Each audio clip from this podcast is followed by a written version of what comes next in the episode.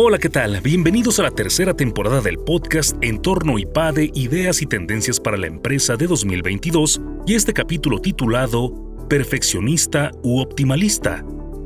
El burnout y el estrés son las enfermedades más comunes de los directivos. Su origen muchas veces está en la búsqueda de la perfección. En este episodio, Hugo Cuesta Leaño, CEO de Cuesta Campos Abogados y conferencista invitado del IPADE, nos presenta una alternativa – el optimalismo, que consiste en buscar ser la mejor versión de nosotros mismos.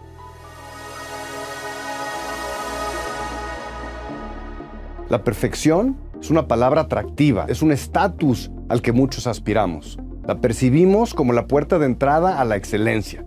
Queremos ser padres perfectos, empresarios perfectos, maestros perfectos.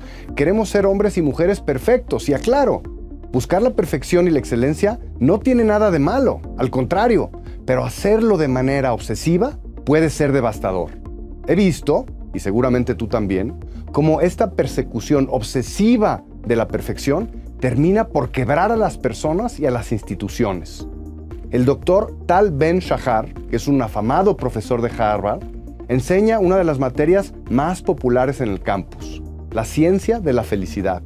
Y curiosamente, en su gran libro, En búsqueda de la felicidad, utiliza un subtítulo muy sugerente. No serás feliz hasta que dejes de perseguir la perfección. Y en él explica que la búsqueda de la perfección es uno de los principales motivos de infelicidad en las personas.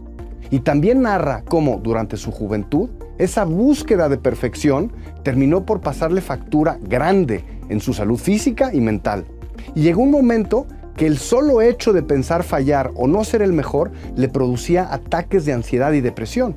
Y esta historia la acabamos de ver en los Juegos Olímpicos de Tokio, cuando Simon Bales, que es considerada la mejor gimnasta de todos los tiempos, abandonó la competencia por la presión psicológica que sentía para alcanzar la perfección. Y esto mismo le pasó a Shahar que no podía hacer más deporte por esta presión y se refugió en los estudios, pero buscando también ser siempre el mejor alumno, la calificación perfecta, al grado de torturarse psicológicamente cuando no conseguía un 10.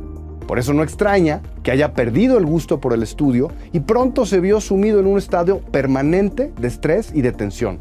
Sabemos, incluso por experiencia propia, que detrás de resultados perfectos hay muchas veces una persona neurótica a punto de tronar. Y es ahí donde nos cuestionamos si es más valiosa la perfección que la persona misma. Shahar nos presenta una alternativa muy interesante. Se llama optimalismo y consiste en cambiar la búsqueda de la perfección por algo más sano, yo diría más humano. Y es buscar, de acuerdo a nuestra realidad y circunstancias, lo mejor que podemos encontrar en el proceso, permitiendo el espacio para el error.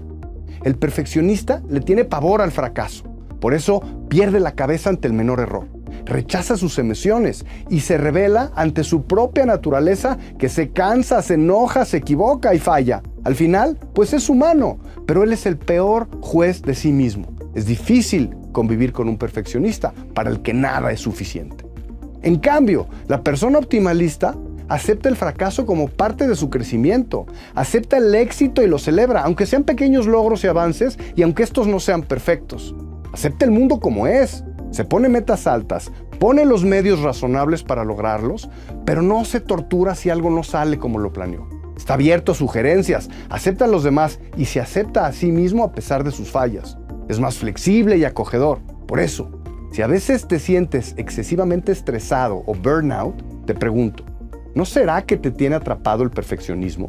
Una nueva visión optimalista puede ser, para ayudarte a ser mejor, vivir más feliz y alcanzar tus metas sin romperte en el proceso, operar en términos de optimalismo y no de perfeccionismo.